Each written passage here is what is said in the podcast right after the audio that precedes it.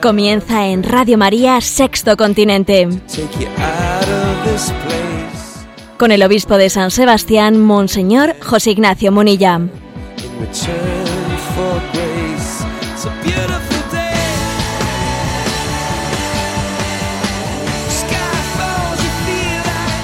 Un cordial saludo a todos los oyentes de Radio María. Un día más, con la gracia del Señor, nos disponemos a realizar este programa de Sexto Continente que los lunes de 8 a 9 de la mañana llevamos a cabo en Radio María.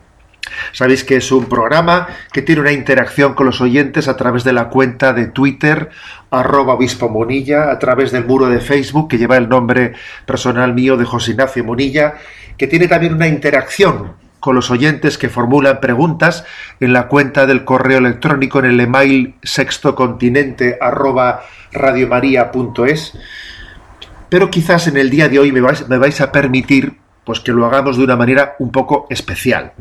Bueno, resulta que esta semana estoy dando una tanda de ejercicios espirituales a los seminaristas, a nuestros seminaristas de San Sebastián y de Pamplona. Os pido que nos encomendéis. Os pido que nos encomendéis. Tenemos mucha ilusión en esta tanda de ejercicios con la que se inicia el curso. Además, el próximo domingo, pues la tanda de ejercicios va, va a ser culminada con una ordenación sacerdotal. Eh, se va a ordenar uno sacerdote, uno de nuestros seminaristas, y os podéis imaginar, pues qué ilusión tan grande, ¿no? Bueno, pues os pido que os pido que encomendéis esta tanda de ejercicios. Entonces, mientras que os estoy aquí hablando, como os podéis imaginar que esto está grabado. Y entonces vamos a hacer un programa un poco específico sobre el Papa Francisco, porque yo creo que el Papa Francisco necesita también ser conocido directamente, porque creo que hoy en día tenemos una oportunidad muy grande, muy grande para que el don del Espíritu llegue al mundo a través de el carisma del Papa Francisco, pero obviamente el demonio que no pierde oportunidad, también intenta, a través de muchos medios de comunicación, manipular, descontextualizar e intenta hacer una oportunidad de que ese carisma del Papa Francisco sea manipulado en contra del reino de Dios. Bueno, pues es así, siempre ha sido así. ¿eh? Entonces, em, vamos a hacer dos cosas. ¿eh? En primer lugar, voy a leeros un artículo que ayer publiqué en, en la prensa del País Vasco, en la cadena Vocento. Y después de leeros y comentaros mínimamente este artículo, pues después pasaré a poner una entrevista que en esta casa de Radio María pues me hicieron recientemente sobre, eh, sobre el Papa Francisco, sobre su pontificado, sobre su carisma. El artículo publicado ayer, ayer domingo, el 6 de septiembre, en la prensa vasca, que también lo tenéis a vuestra disposición pues en las redes sociales, en distintas páginas eh, web de internet, etcétera, tiene el siguiente título: Ideología de género, dos puntos. Franciscus Dixit, ¿eh? dice Francisco. Eh, comienza así el artículo con una cita de San Agustín. De dos maneras persigue el mundo a los seguidores de Cristo. Los halaga para seducirlos o los atemoriza para doblegarlos. Fin de la cita de San Agustín.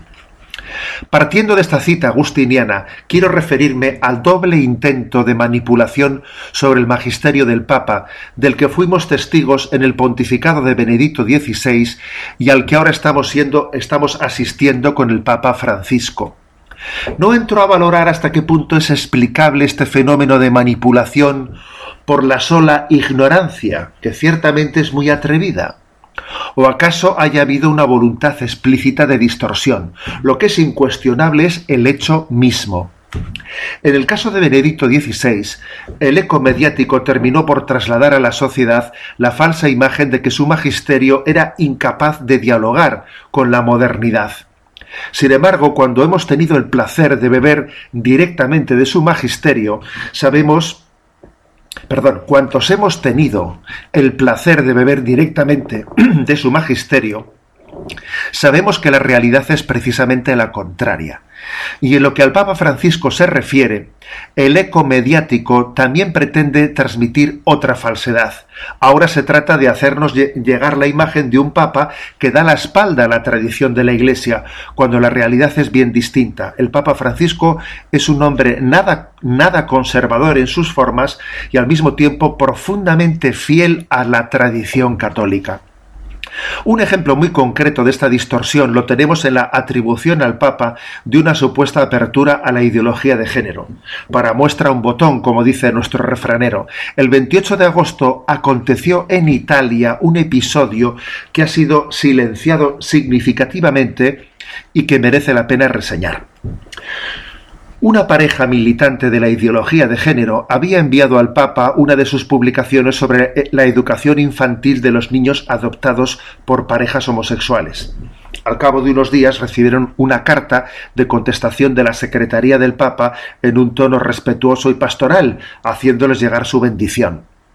La citada pareja publicó inmediatamente esta respuesta y la prensa italiana enfatizó que el Papa abría las puertas a las propuestas vertidas en dicho libro.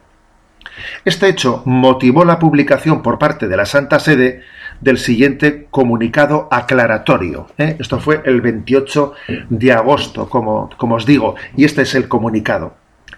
La bendición del Papa al final de su carta es para la persona y no para las eventuales enseñanzas sobre la ideología de género, que no están en línea con la doctrina de la Iglesia, que no ha cambiado mínimamente, como muchas veces ha repetido el Santo Padre, incluso en fechas recientes. Cierro comillas. En efecto, a lo largo de su pontificado, el Papa Francisco ya había tenido ocasión de realizar reiteradas denuncias del siguiente tenor la ideología de género contradice el plan de Dios. Es la expresión de una frustración que busca borrar la diferencia sexual. La familia es amenazada por la ideología de género. Son citas del Papa Francisco pronunciadas el 15 de abril y también el día 6 del reciente eh, mes, de, mes de agosto sin olvidar las palabras que dedica a esta cuestión en el número 151 de la reciente encíclica Laudato Si, donde también habla, ¿eh? aborda, se aborda este aspecto de la ideología de género. Ni que decir tiene que todas estas afirmaciones del Papa Francisco han sido sistemáticamente silenciadas por quienes llevan adelante esta estrategia de manipulación Parece como si la única expresión que el Papa hubiese formulado al respecto hubiera sido aquella de ¿quién soy yo para juzgar a nadie? En realidad, detrás del intento de manipulación de los dos pontificados se esconde la manipulación del propio Evangelio, es decir, del mismo Dios. Y es que Jesús dirigió a aquella mujer pecadora dos palabras, Juan 8:11, que no son simplificables en una sola. La primera palabra, yo no te juzgo. Y la segunda, vete y no peques más. Mientras que anteriormente se había hurtado de los labios de Benedicto XVI la primera palabra, ahora se intenta eliminar la segunda de los labios del Papa Francisco. Pues no, se trata de una manipulación que conlleva la distorsión del conjunto del mensaje evangélico. No hay caridad sin verdad como no hay verdad sin caridad. Llegados a este punto, es importante aclarar que algunos se escandalizan ante el rechazo católico de la ideología de género porque la, la, identifican equivocadamente como la causa en favor de los derechos de la mujer o la denuncia contra la llamada violencia de género. Nada que ver. Si se me permite la comparación, sería como pensar que la razón de ser de la ideología marxista-leninista era ayudar a los pobres cuando por desgracia los pobres no fueron más que una excusa. En nuestros días la erradicación de la violencia machista, auténtica lacra de nuestros días, no vendrá de la mano de ninguna ideología, sino de la promoción cultural de los pueblos y del cultivo de la conciencia moral. En definitiva, ¿por qué siendo el Papa Francisco y el Papa Benedicto XVI tan diferentes en sus formas, coinciden plenamente en el fondo, en lo que al rechazo de la ideología de género se refiere. Sin duda alguna porque ambos son conscientes de lo que está en juego. La ideología de género no persigue un modelo político determinado, sino un nuevo modelo antropológico. Y si le interesa el poder político es para deconstruir el modelo familiar tradicional, tanto desde las leyes como desde los influjos culturales. Realidades como el divorcio, el antinatalismo, el aborto, la eutanasia no han nacido con la ideología de género, pero es obvio que han sido asumidas y potenciadas por ella, pasando de ser males morales a la condición de derechos humanos. Por todo ello, tanto el Papa emérito Benedicto XVI como el Papa Francisco han condenado con firmeza la ideología de género, conscientes de que en ella se juega la propia concepción del ser humano, se podrá estar o no de acuerdo con la doctrina de la Iglesia. Lo que no es admisible es manipularla. Bueno, hasta aquí este artículo que ayer tuve ocasión de publicar en la prensa del País Vasco titulado Ideología de género, dos puntos, Franciscus Dixit. Eh, lo tenéis, como decía, pues eh, en las redes sociales, eh, en la cuenta de Twitter de arroba obispo Munilla, en el muro de Facebook y en la, página personal también de internet que es en ticonfio.org. Bueno, es un artículo que ha sido escrito obviamente pues queriendo dar una palabra de iluminación frente a las distorsiones del pontificado. Benedicto XVI fue manipulado, mediáticamente manipulado, ¿eh? haciendo, queriendo trasladar de él la imagen de un papa incapaz de de dialogar con la modernidad. Todo lo contrario. El Papa Francisco también está queriendo ser manipulado, ¿eh? queriendo trasladar que su carisma de, y su capacidad de contacto con la gente se traduce en un romper con la tradición de la Iglesia, con su doctrina y su moral. Otra manipulación. ¿eh? Por eso es muy importante tener un conocimiento directo ¿eh? de quién es el Papa. Bueno, pues hasta aquí esta introducción me ha parecido oportuno eh, en este programa especial, eh, repito, para los que se han incorporado ahora mismo, eh, pues que estamos haciendo un programa un poco especial, porque esta semana estoy dando una tanda de ejercicios espirituales a los seminaristas de San Sebastián y de Pamplona. Y por eso en este programa grabado no tendremos así las, las preguntas directas de los oyentes. Y quisiera en este momento rematar coronar esta reflexión sobre el pontificado del Papa Francisco con una entrevista, ¿eh? con una entrevista que el padre Medina en esta casa que es un programa, eh, en un programa que sí, que en Radio María tenemos, que es una, que es una gran oportunidad para conocer directamente al al Papa Francisco, bueno, pues hace unos meses él también se dirigió a un servidor y me pidió que comentase, ¿no? En ese programa del Padre Medina cuáles son mis impresiones del pontificado del Papa Francisco. Bueno, pues vamos adelante con, este, eh, con esta entrevista y hasta el próximo lunes, si Dios quiere.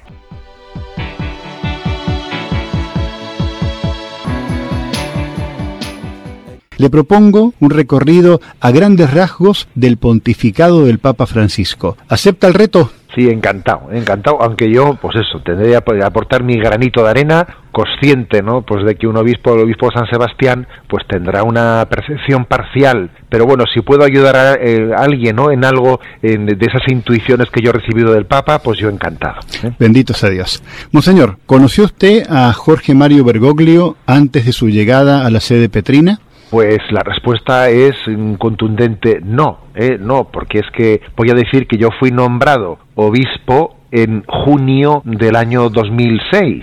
¿eh? Y claro, pues él había estado dando ejercicios espirituales a la Conferencia Episcopal Española en enero de ese año. Claro. En enero de 2006. Yo, claro, yo todavía no era obispo y, y entonces no, no asistí obviamente a esos ejercicios y eso me lo perdí, me lo perdí.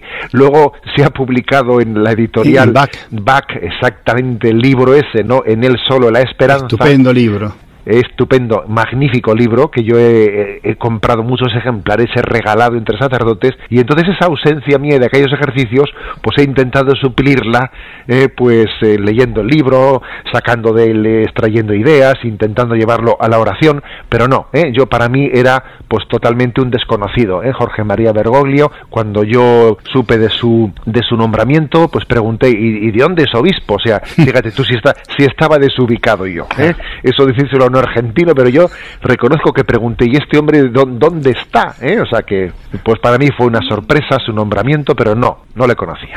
A la distancia, porque los años se van pasando, ¿cómo recuerda aquel momento histórico y ciertamente extraordinario de sede vacante al queridísimo e inolvidable Benedicto XVI iniciando su etapa de Papa emérito y la irrupción en la vida de la Iglesia del Papa Francisco? ¿Qué recuerdos, qué vivencias de aquellos días tan especiales?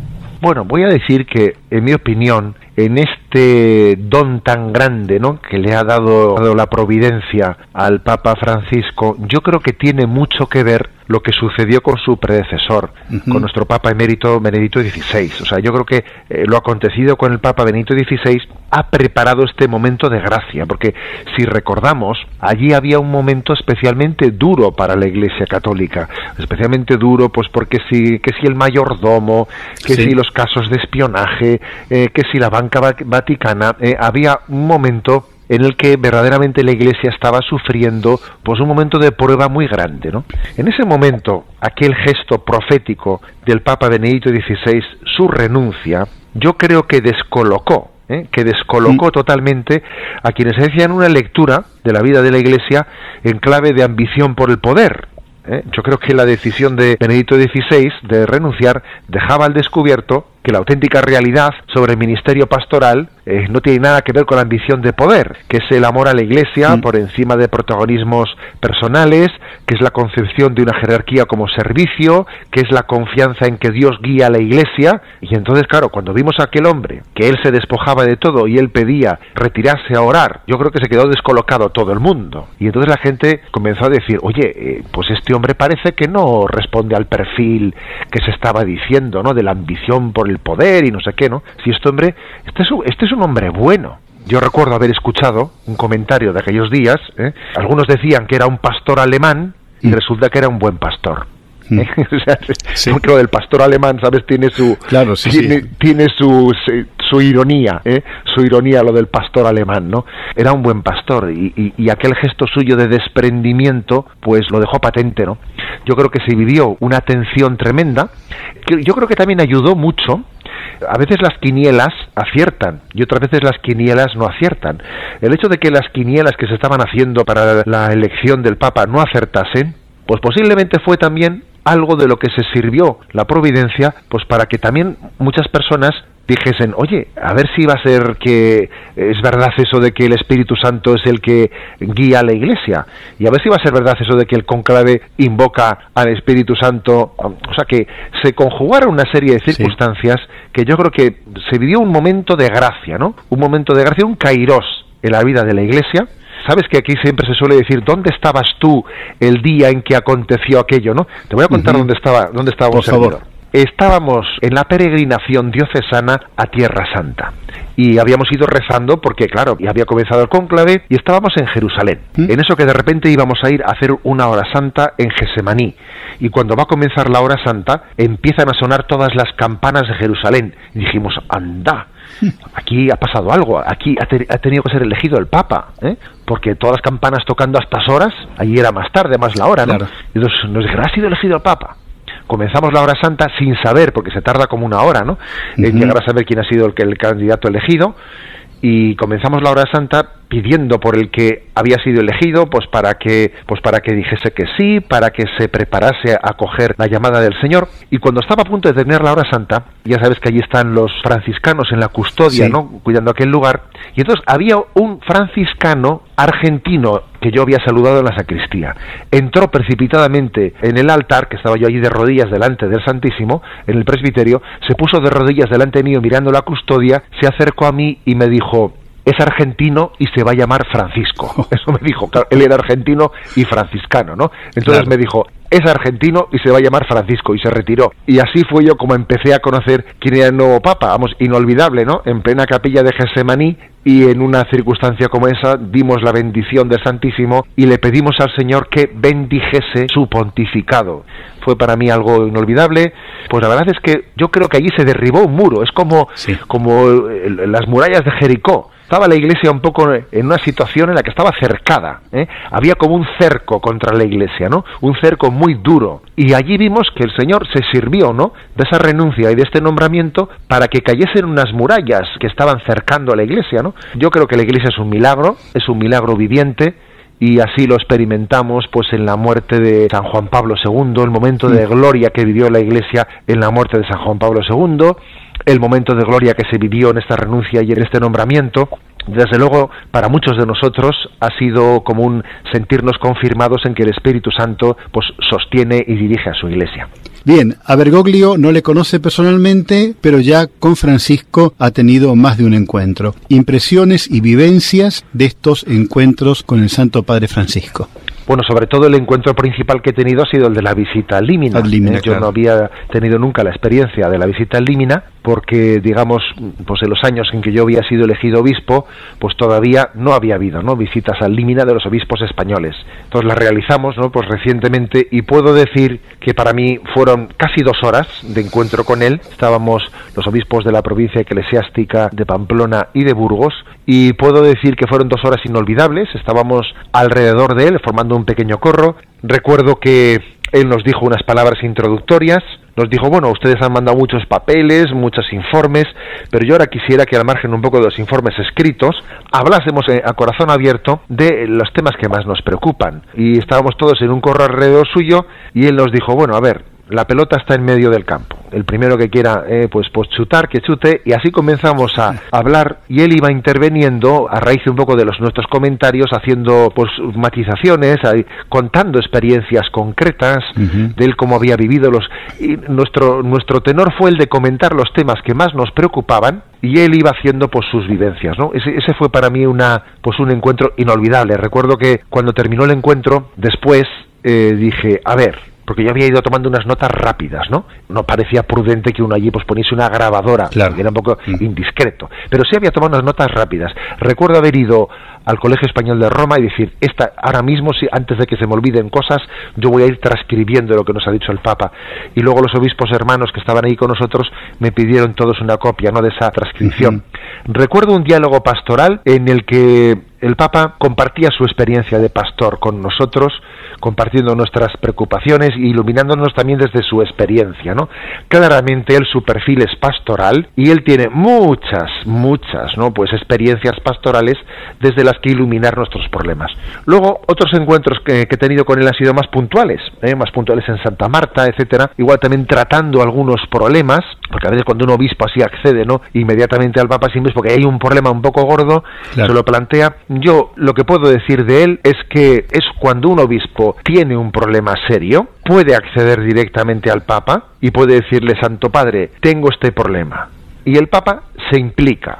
Vaya que sí se implica. Se implica, ¿eh? ¿eh? Se sí, implica sí. y lo aborda y coge el toro por los cuernos. ¿eh? Yo puedo dar testimonio de eso. No se que... queda con decir, voy a rezar por ti, ¿eh? Sí, sí, sí es hermoso el que un obispo pueda tener, porque ahora esta iglesia nuestra es tan grande, es tan grande y son tantos los problemas que el Papa, pues, puede, pero vamos, que, que, que, uno pueda tener un acceso directo, ¿no? Al Papa y puede decirle, Santo Padre, tengo esto y que el Papa lo coja el toro por los cuernos es muy hermoso, ¿no? O sea que esta ha sido mi impresión y mi, vivencia del, del, encuentro con él.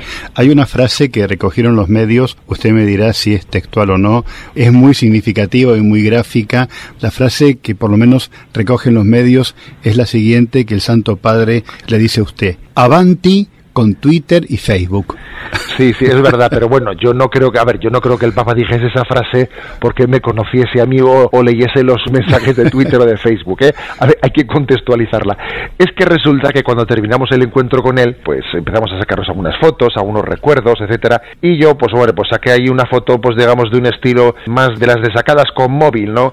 De este uh -huh. estilo de fotos que son así Selfie. un poco más, des, un poco desenfadadas. Entonces le dije, Santo Padre, si usted me permite, aquí nos sacamos una foto eh, de estas medio de selfie para mandarla a Twitter y a Facebook, porque tengo la costumbre de enviar diariamente pues un mensaje a las redes y bueno, procuro también, ¿no? Pues estar presente en ese continente digital, en ese sexto continente, ¿no?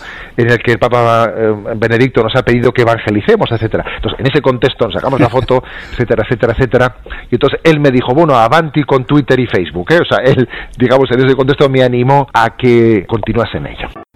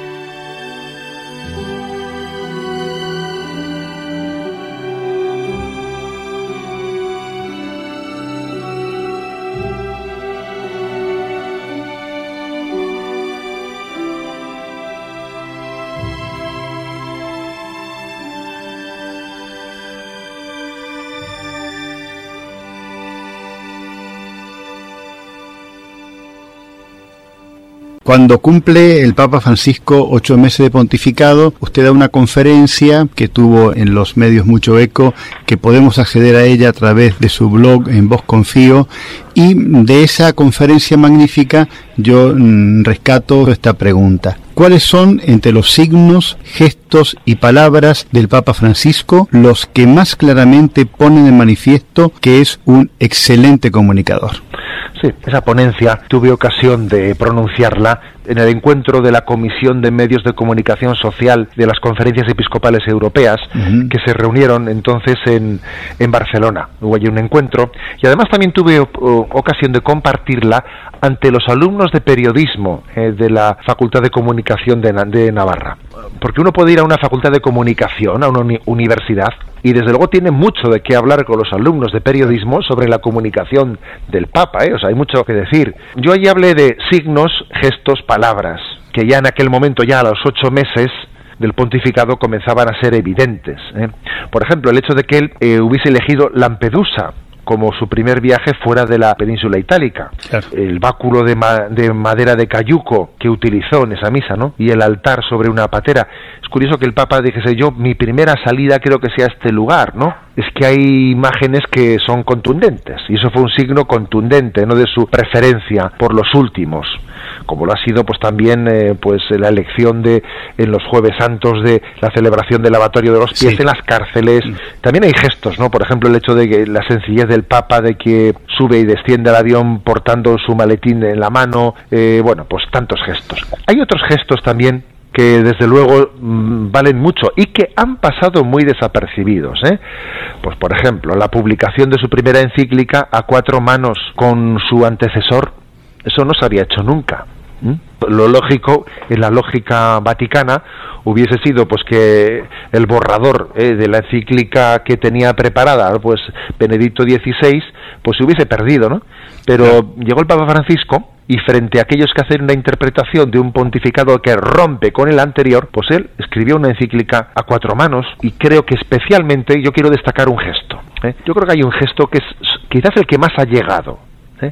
el que más corazones ha conmovido el gesto de, del abrazo del Papa a los rostros deformes, a mm. esos rostros deformes que a veces nos dan miedo, nos dan grima, ciertos rostros, de enfermedades que han deformado los rostros y que dan grima, y el Papa parece que se siente como con un impulso del amor, como cuando, cuando, le pasó allí a Francisco de Asís, ¿no? que sintió aquel impulso para abrazar al leproso. Eh, yo creo que esos gestos del Papa han ganado millares, posiblemente millones de almas para Dios. A mí me hace recordar a, cosas que estudiábamos en Biblia en el seminario, son como nuevas parábolas en acción. Sí. ¿Mm?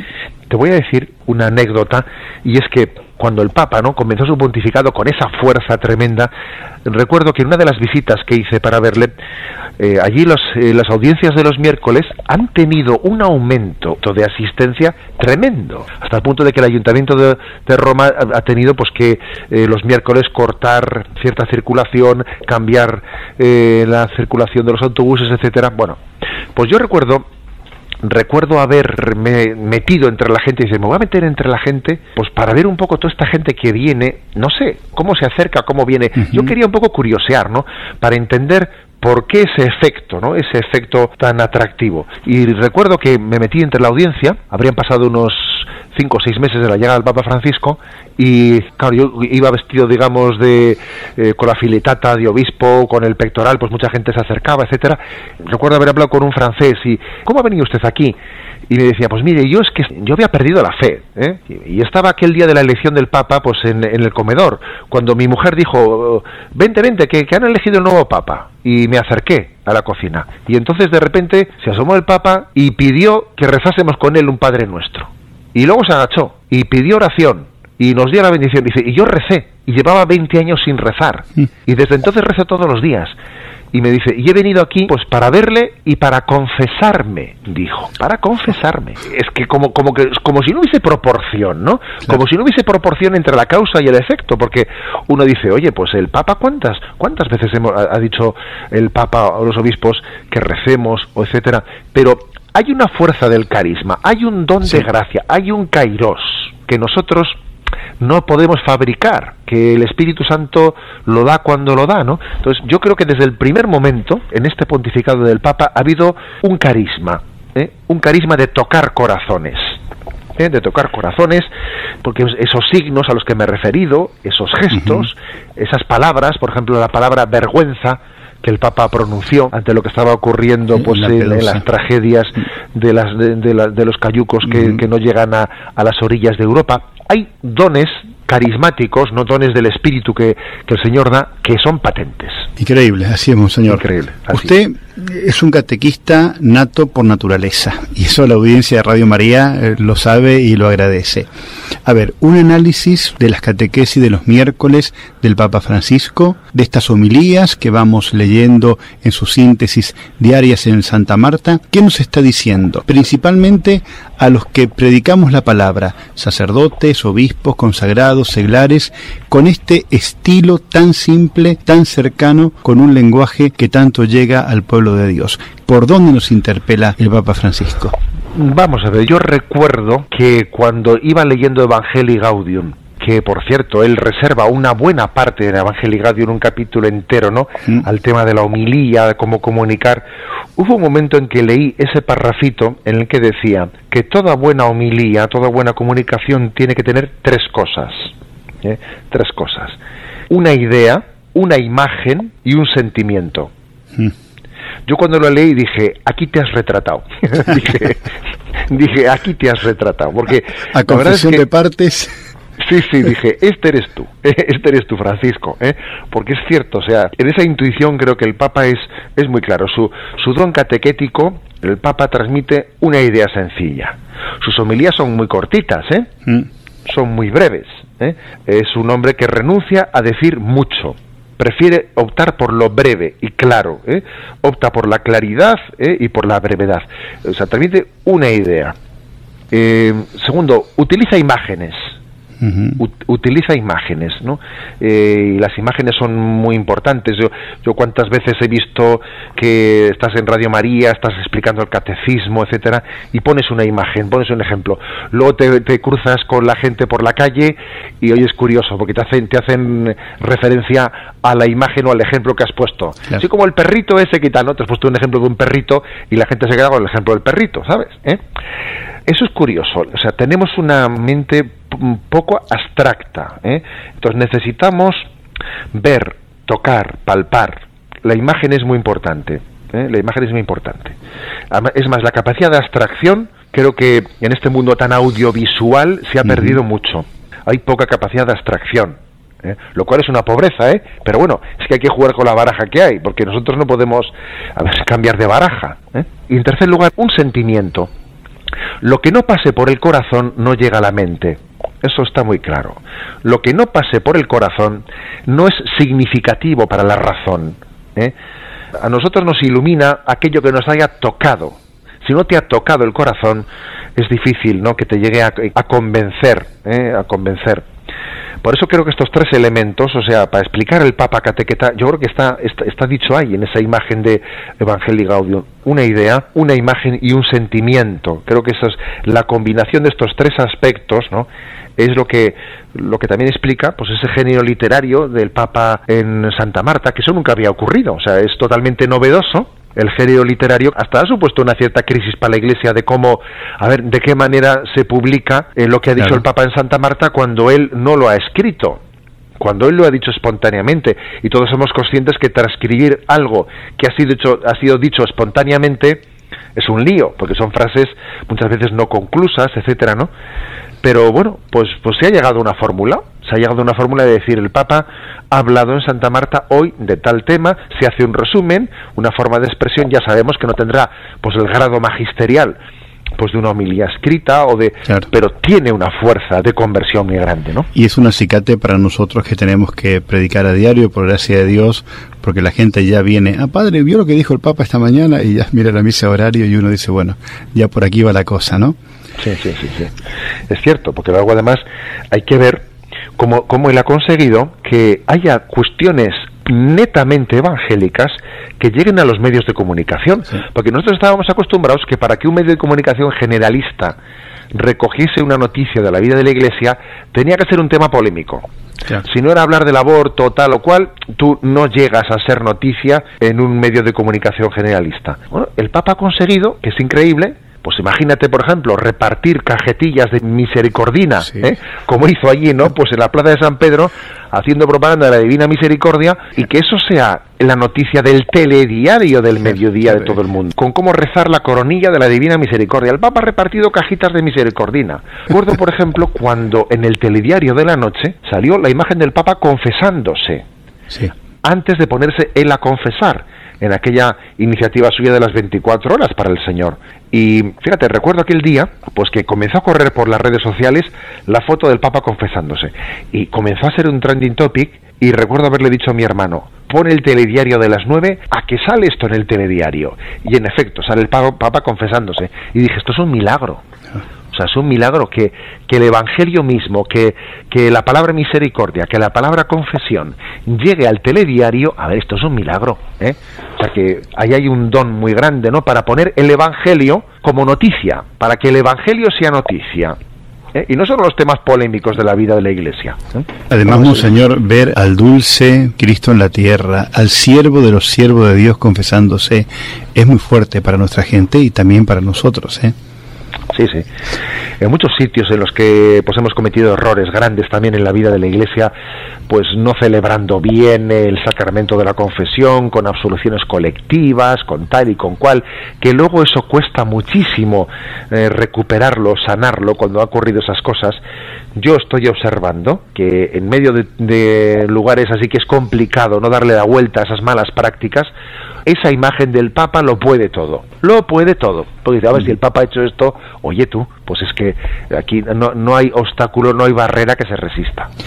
Me encantó, Monseñor, una respuesta suya a un periodista. Yo le hago la síntesis, pero me interesa mucho su explicación, porque muchas veces el periodista nos pregunta y ya quiere que le pongamos al Papa el cartel de revolucionario, ¿no? Y entonces, ante esa pregunta, usted responde lo siguiente. El Papa Francisco es profundamente tradicional y nada conservador. ¿Cómo es eso? Creo que esa, que esa distinción ilumina mucho. ¿eh?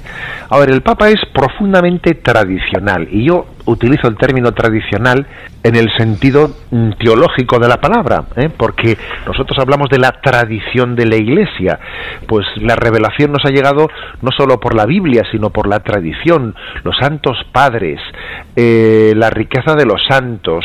El Papa es un hombre profundamente tradicional, ¿eh? como jesuita también, por ejemplo, es impresionante cómo menta en sus predicaciones la acción de Satanás, la acción del demonio en la vida diaria. El Papa está prestando un gran servicio a la hora de hablar de la acción de Satanás, como por ejemplo en los primeros siglos, pues los padres del desierto, Casiano, Evagrio, Póntico, o sea, eh, los padres del desierto nos eh, enseñaban cómo tentaba a Satanás. El Papa eh, está enseñándonos esa tradición de la Iglesia, ¿no? Es profundamente tradicional, que además insiste en que no seamos mundanos que no nos dejemos arrastrar por este mundo, ¿no? Y al mismo tiempo es nada conservador, porque hay que distinguir entre la tradición, cuando la palabra conservador no se refiere tanto a la tradición de la Iglesia, sino a los hábitos en los que nos sentimos nosotros muchas veces seguros. Muchas veces los conservadores más que conservadores, son conservaduros o, conserva euros, ¿eh? en el sentido que están luego conservando su estatus de comodidad, su estatus de privilegio. Eso no es ser tradicional, eso es ser conservador, que es conservar mis comodidades. Eso no tiene que ver nada con la tradición de la Iglesia. Entonces, esta distinción entre tradición, entre ser tradicional, ¿eh? un hombre amante de la tradición y ser conservador, ayuda mucho, ayuda para entender por qué el Papa no cede lo que no tiene que ceder y sin embargo es capaz de tener libertad hacia formas exteriores, ¿no? Como es por ejemplo la de decir, pues yo quiero vivir en Santa Marta, prefiero vivir en Santa Marta y no en el Palacio Apostólico. A ver, y es que eso no forma parte de la tradición de la Iglesia, es más bien una costumbre entonces distingamos las costumbres de la tradición de la Iglesia en el sentido teológico de la palabra. Altamente clarificador. Hablemos de sacerdocio porque bueno, es lo más grande que el Señor nos ha regalado y no nos alcanzará la eternidad para agradecerle este don. Usted ha rescatado de las distintas intervenciones del Papa Francisco sobre el sacerdocio tres intuiciones principales, unción, mediación y vigilancia del corazón. ¿Cómo ve desde estas intuiciones al sacerdote de la era Francisco? Pues sí, esas tres claves, ¿eh? pues las, las extraje, obviamente, después de haber leído los discursos, las homilías en las que el Papa se ha referido a los sacerdotes, son muy de seguirles la pista, las homilías de la misa crismal, que él cada año ha ido, pronunciando, pero también encuentros que ha tenido con sacerdotes, con preguntas abiertas en alguno de los colegios sacerdotales de romanos. Esas tres claves a mí me parecieron determinantes. Una es la clave unción. El Papa insiste en que tenemos que ser ungidos. Eh, él por la palabra ungido quiere decir alguien plenamente empapado. ¿eh? ungido, que estés, que estés empapado en aceite, ¿no? Este está ungido en aceite. O sea, que, que se le note que lo vive, que se le note que está empapado de ello. ¿no? Este es un hombre de Dios, ¿no? Eh, eso se le nota. El pueblo de Dios distingue perfectamente quién está enamorado de quién no está enamorado. Solo los enamorados se enamoran. Entonces, en el fondo, esa clave de decir el Papa es que hay que estar ungido, es como decir, mira, tú tienes que estar enamorado y que se te note que estás enamorado del mensaje que transmites. De lo contrario, pues eres como un metal que, que retiño, no, o sea, es decir, lo que decía San Pablo en aquella, en Acántico a la caridad. Eh, eso es lo primero. ¿eh? Lo segundo el de ser mediador. Decía el Papa, dice, mira, uno tiene que ser mediador, no intermediario. Esa distinción, yo cuando se la escuché dije, madre mía, menuda distinción, ¿no? Dice, mediador sí, intermediario no. ¿Qué significa esa distinción? Es que la palabra intermediario es, es como decir, yo estoy en medio pero no me mojo. ¿eh? Un poco equidistante, ¿sabes? Estoy aquí, estoy allí. No, pero la palabra mediador es que vaya que si me mojo, me mojo en los dos lados. O sea, un hombre tiene, Dios nos ha dado dos oídos, un oído para ponerlo en el corazón de Cristo, como San Juan que reclinó su cabeza en el costado de Cristo, y otro oído para ponerlo en el mundo y ver lo que le hace sufrir al mundo, ver dónde están las, lo que son los sufrimientos y alegrías y aspiraciones de la humanidad. Un oído en el corazón de Cristo y otro oído en el mundo. Y entonces uno es mediador cuando al mundo le habla de Cristo y a Cristo le habla del mundo y ese es el mediador. No un intermediario que en el fondo no se moja, no, sino un mediador que, llega a ser puente, ¿no? Puente de verdad. La clave vigilancia es una clave en la que el Papa insiste de que cada uno de nosotros, para que verdaderamente esté ungido, para que verdaderamente tenga mediación, tiene que cuidar dónde descansa tu corazón. Cuida dónde, dónde descansa tu corazón. Donde esté tu tesoro, allí está tu corazón. Y por ejemplo el Papa a los sacerdotes nos ha dicho, oye, ¿Cómo son tus últimas horas antes de terminar el día? ¿Cómo comienza tu día? ¿Cómo termina tu día? ¿Dónde descansa ¿no? tu corazón al final del día? Porque eso es, es importante, ¿no? Uno, uno se retrata, se retrata a sí mismo viendo dónde descansa mi corazón. Mi corazón descansa en la tele, en la televisión. ¿Dónde descansa? Eh? O sea, son tres claves, yo creo que muy, muy iluminadoras. Sí, ciertamente. Bien, yo le sigo, le escucho con tanta atención que, me cuesta bajar la vista y buscar las preguntas. Me imagino cómo estará nuestra audiencia escuchándole, Monseñor. ¿Qué usted que se ha entendido bien la propuesta de la Evangelii Gaudium en el día a día de la vida de la Iglesia o es todavía un documento a descubrir e implementar? Yo creo que la Evangelii Gaudium pasará a la historia como el documento programático del pontificado del Papa Francisco. No sabemos cómo será de largo ¿no? o de prolongado este pontificado, pero sin duda alguna Evangelii Gaudium será el programático. Entonces yo creo que, voy a decir una cosa, que pocas veces en la historia de la vida de la Iglesia se ha leído tanto un documento magisterial. Ha sido muy leído en nuestras comunidades parroquiales, muy leído, ha sido objeto de estudio, de trabajo, está inspirando los planes pastorales de las diócesis sin duda los está inspirando. ¿eh? Bueno, pues no quiero ser eh, ingenuo, porque yo sé que hay una riqueza, una riqueza que, que sin duda alguna se nos están escapando muchas cosas, pero soy optimista porque me parece que, que se ha hecho un gran esfuerzo de lectura, y que hay un, verdadero deseo, un intento, un esfuerzo de trasladarlo, ¿eh? de trasladarlo a las diócesis. Creo que sí, soy optimista. ¿Cree usted, monseñor, que ya existe un antes y un después en la vida de la Iglesia marcado por Francisco? Y si es sí, la respuesta, ¿en qué consistiría? Bueno, yo creo que la vida de la Iglesia no se detiene, en ningún momento no se detiene cuando ahora vemos la originalidad tan grande ¿no? del pontificado de, del Papa Francisco, también es bueno recordar que se hablaba de la originalidad tan grande de Juan XXIII y de la originalidad tan grande de San Juan Pablo II, ¿no? De su forma de evangelizar tan, a ver, con mucha frecuencia solemos repetir como que esta es una gran novedad. Y en realidad la vida de la Iglesia siempre es una gran novedad. ¿eh? O sea, esto es bueno, esto es bueno recordarlo. Eh, nos estamos ahora sorprendiendo de la capacidad comunicativa del Papa Francisco y como nos sorprendimos de la capacidad comunicativa pues de Juan Pablo II, por ejemplo, ¿eh? la vida de la Iglesia siempre es sorprendente. Quizás ha habido, ¿no? Pues algunos intentos de contraponer pontificados y creo que eso es una gran equivocación. Incluso creo que es una manipulación del espíritu del Papa Francisco de contraponer ¿eh? de contraponer, como si eh, eso, por cierto, ya ocurrió con el Concilio Vaticano II, ¿no? Una de las grandes desgracias en torno al Concilio Vaticano II fue el intento de hacer una hermenéutica de ruptura, que eso hizo mucho daño para la aplicación del Concilio Vaticano II y se ha tardado mucho tiempo en sanar. ¿Eh? cuando se hizo una visión del Vaticano II en clave de ruptura en vez de en clave de reforma. Quizás pueda ocurrir algo, en algunos sectores también ocurre algo parecido, que se hace una, una lectura del, del pontificado del Papa Francisco en clave de ruptura y no de reforma. Y ojalá no volvamos a caer en la misma piedra en la que ya tropezamos con el Concilio Vaticano II. ¿eh? Ojalá. Pero, en cualquier caso, sin duda alguna, ¿eh? Es un paso muy importante, es un paso muy importante, sobre todo yo diría hacia la sencillez evangélica. ¿eh? Sobre la sencillez evangélica es muy importante. ¿eh? La pobreza, el desprendimiento. Ya fue muy curioso que un jesuita cogiese el nombre de, Francisco de Asís. Porque yo recuerdo que en aquel momento cuando se puso el nombre de Francisco, un jesuita me dijo, era por Francisco Javier. Javier. Y resulta que era por Francisco de Asís. Eso ya fue sorprendente, ¿no? Bueno, yo creo que sobre todo aquí se marca un antes y un después, que es en la llamada a la sencillez evangélica. Que no es poca cosa, que no es, es ir al corazón de la iglesia. Ha aparecido en el diálogo más de una vez aquel querido e inolvidable hoy San Juan Pablo II. Cuando el Papa Francisco lo canoniza, hizo referencia en la homilía que al Papa Juan Pablo II había dicho que le gustaría ser recordado como el Papa de la familia.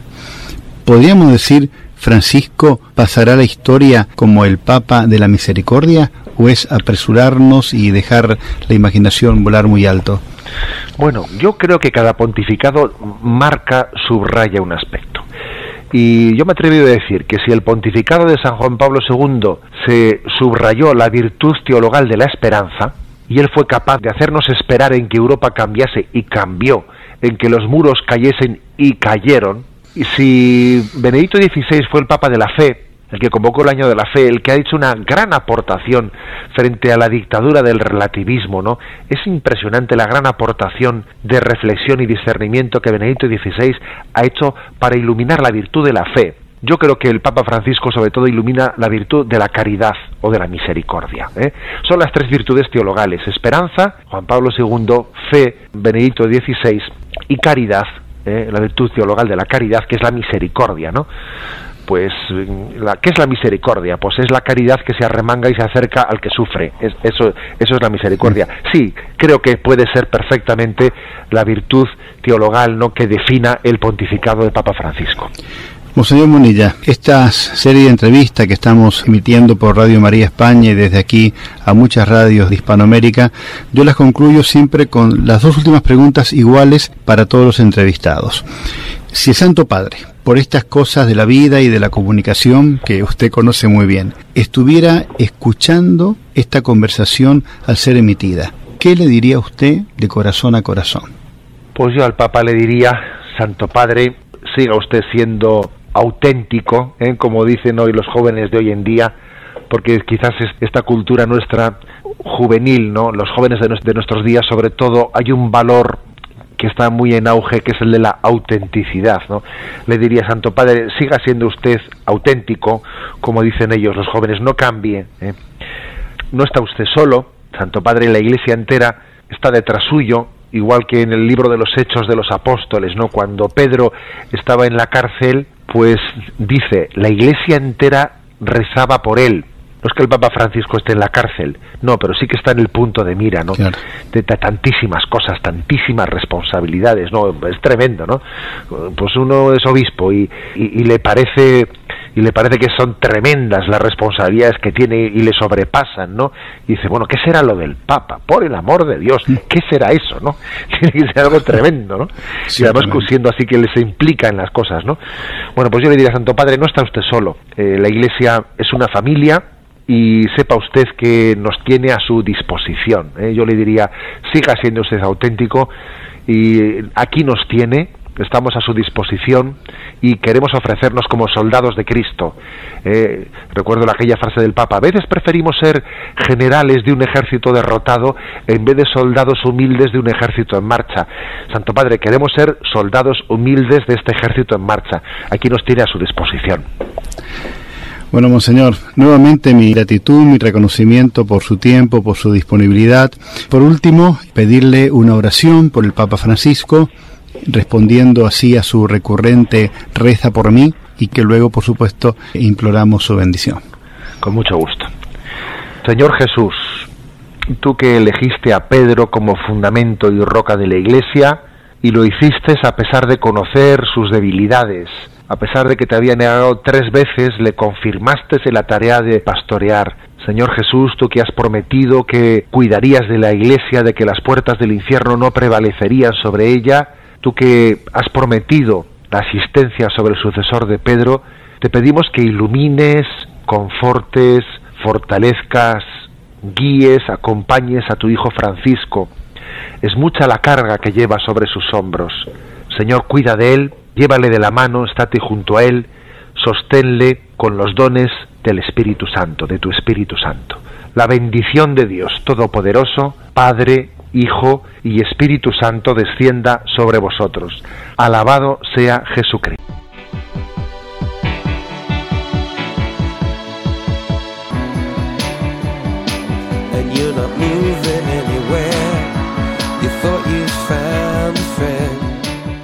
Han escuchado en Radio María Sexto Continente, un programa dirigido por el obispo de San Sebastián, Monseñor José Ignacio Monilla.